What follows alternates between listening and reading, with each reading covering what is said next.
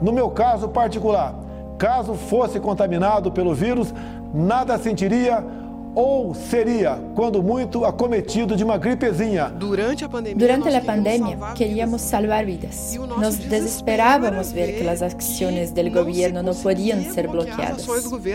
Eu sou Messias, mas não faço milagre.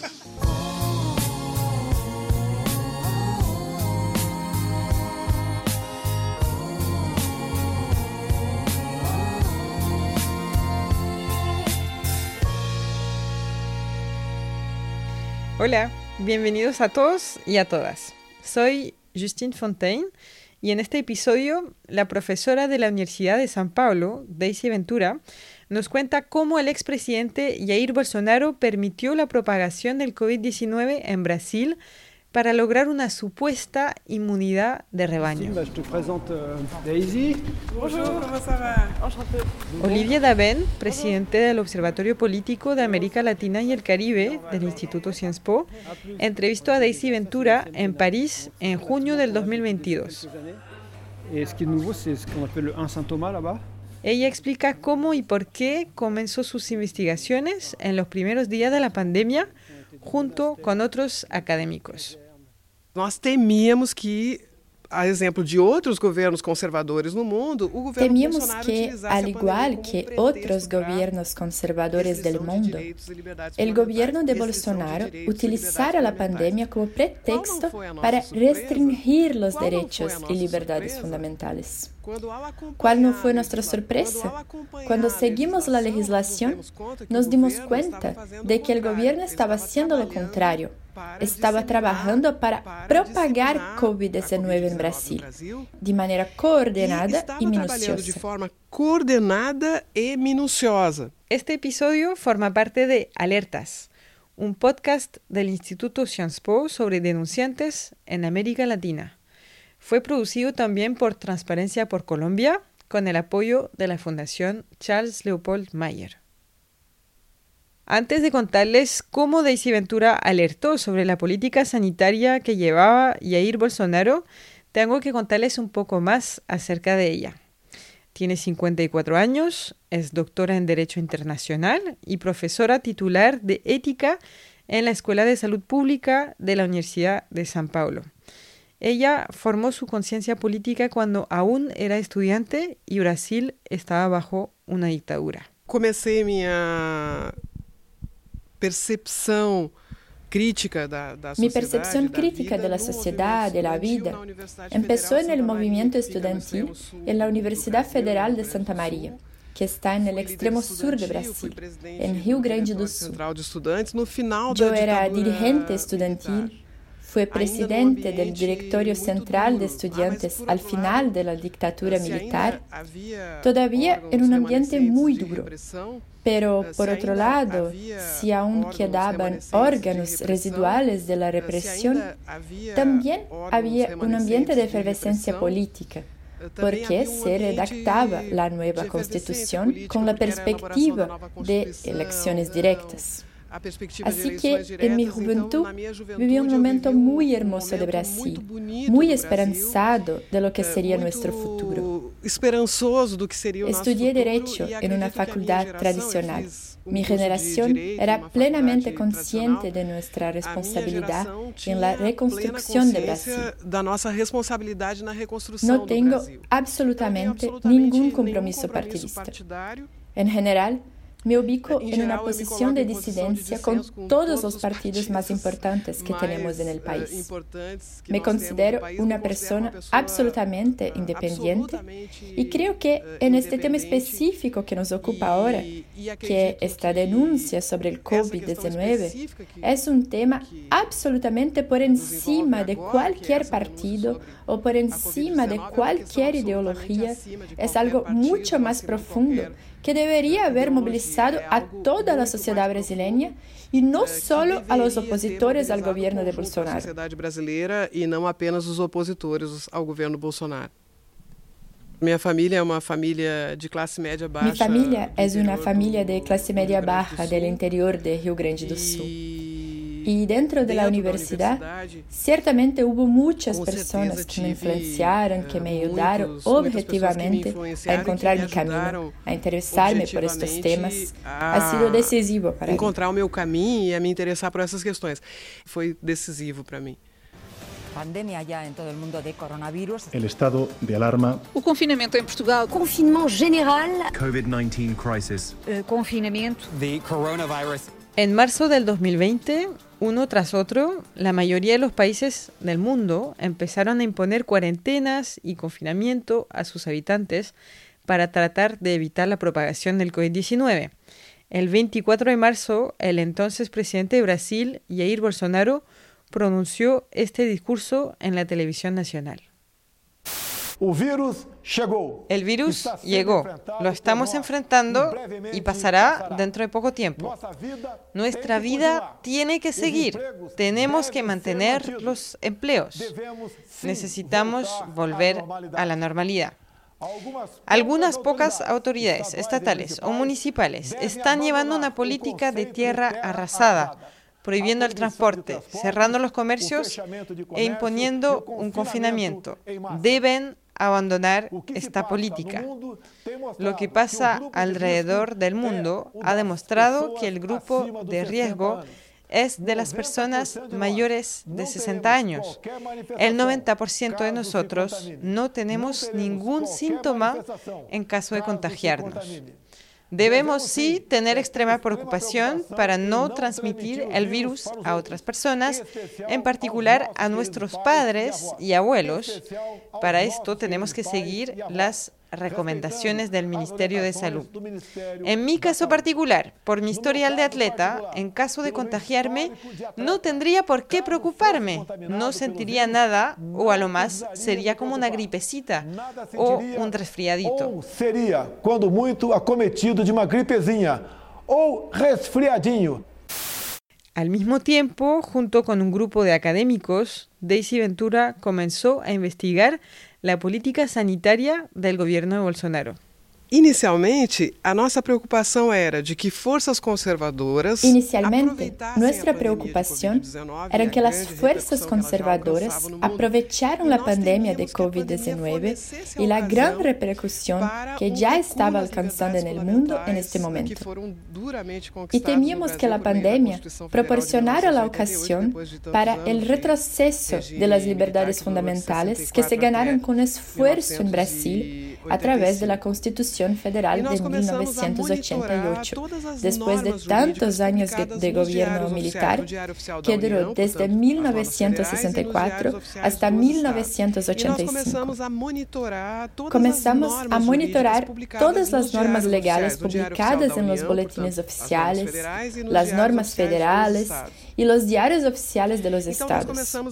Comenzamos a seguir la legislación brasileña y el discurso oficial en la perspectiva de alertar a la sociedad brasileña sobre un cierre del régimen motivado por la pandemia. Não estou usando uma figura de linguagem, estou sendo objetiva. São milhares de processos judiciais. Tenemos miles.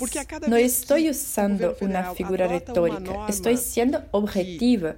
Son miles de demandas porque cada vez que el gobierno federal adopta una regla que socava la respuesta a la pandemia, especialmente de los gobiernos y municipios que quieren contener el virus, esas normas federales hacen que actores como parlamentarios de la base de apoyo del gobierno, alcaldes o gobernadores simpatizantes del gobierno acudan a los tribunales para tratar de imponer o al menos generar confusión entre una norma federal y una norma local que pretende proteger a la población. Eh, a população.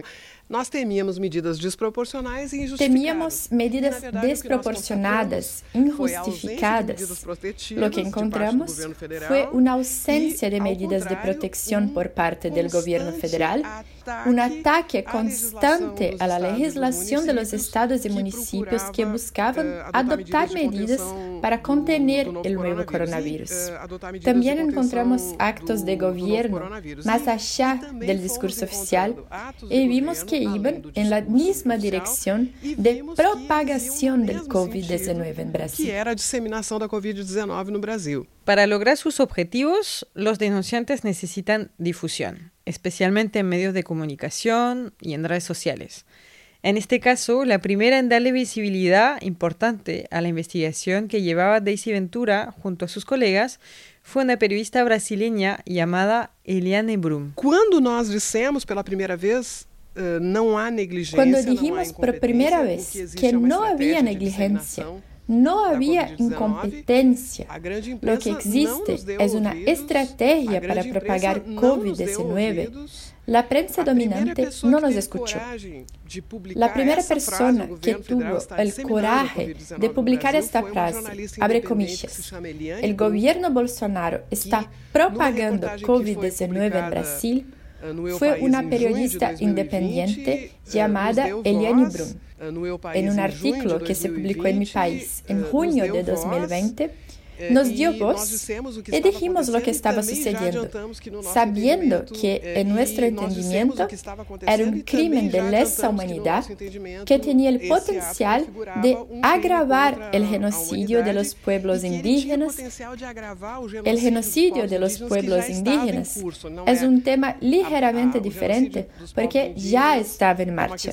Se agrava durante el COVID-19, por ejemplo. Estaba en curso y él se agrava durante a COVID-19 por ejemplo. A medida que los medios brasileños difundían la alerta, varios artistas también se apoderaron del tema para denunciar la política del gobierno.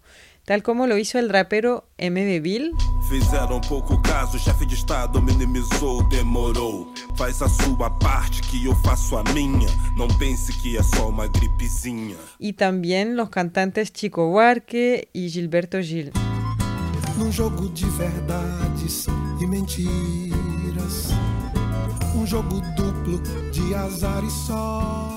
Por último, la clase política empezó también a interesarse en la denuncia emitida por el grupo de académicos. Nuestro estudio se torna uh, referencia. Nuestro estudio se convierte en referente en la respuesta a la pandemia. En este momento, el senador Randolfo Rodríguez y otros senadores de la oposición establecen un diálogo con nosotros y están claramente inspirados por nuestro estudio para la creación de la Comisión Parlamentaria de Investigación COVID-19. Luego nuestro estudio fue una especie de guía para la organización de la comisión.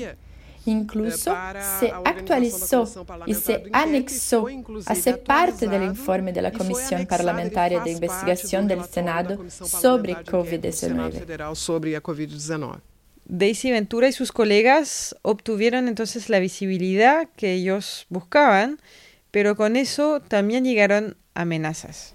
Nós somos uh, ameaçados e insultados publicamente de forma constante. Somos ameaçados, Por exemplo, insultados publicamente, Twitter, constantemente. Por ejemplo, en las redes sociales, en Twitter, necesito cerrar mis publicaciones. Uh, si dejo mis publicaciones abiertas, um recibo amenazas de muerte, recibo insultos. Hay un efecto muy importante. Uh, un efecto perjudicial que no podemos evitar, que es la restricción de nuestra participación en el debate público. Desafortunadamente, este debate no existe con el gobierno federal, con sus partidarios. Lo que existe son insultos, descalificaciones, campañas de desprestigio y con eso vivimos, cancelaciones a través de las redes sociales. Están demandando a un profesor de la Universidad de São Paulo por un artículo que publicó en el periódico. Su caso está en apelación. Tememos por nuestra vida física também. que se encontram em grau de, de recurso. Então, nós tememos pela nossa vida fisicamente também. Creio que o hecho de que estuviéramos confinados durante a pandemia nos deu um pouco mais de segurança, porque não íbamos à universidade todos os dias. Pero é comum que as pessoas que são percebidas como críticas do governo Bolsonaro sejam señaladas em espaços públicos, ofendidas e incluso agredidas fisicamente. Inclusive agredidas fisicamente. Ahora Varios años después de alertar sobre la política sanitaria del gobierno de Jair Bolsonaro, la profesora Daisy Ventura está decepcionada del impacto que tuvo su denuncia. Durante la pandemia, nós queríamos salvar vidas. Durante la pandemia, queríamos salvar vidas. Nos desesperábamos ver que las acciones del gobierno no podían ser bloqueadas. Nuestra motivación era detener el proceso de propagación del COVID-19. Fracasamos. Hemos fracasado, no tuvimos éxito porque Brasil de ninguna manera necesitaba tener más de medio millón de muertes. Por el contrario, podríamos haber tenido una buena respuesta. Ahora, en cuanto a la segunda etapa, que es la rendición de cuentas, creo que contribuimos a la memoria. Si nuestro trabajo contribuyera a la justicia, es otro tema. Muchos intentos de responsabilizar al presidente por parte de otras autoridades se basan en nuestro estudio. Pero hasta ahora estas demandas no han prosperado. Nuestra gran preocupación es que nunca más se repita. Mas até agora essas ações judiciais não prosperaram. Mas a, a nossa grande motivação é que nunca mais se repita.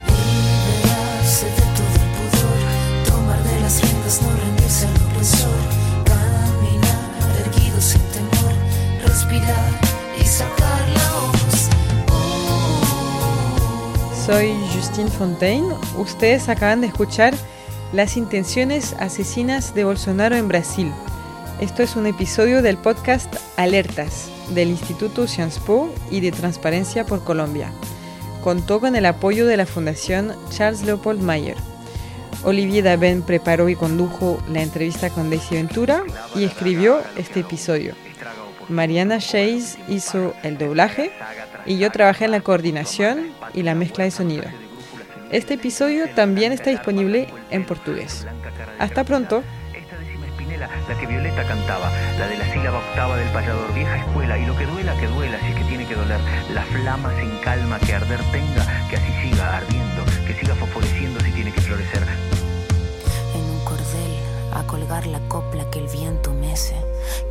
Veces merece, cada pena suelta voz, cada tos, pensando en sacar la voz.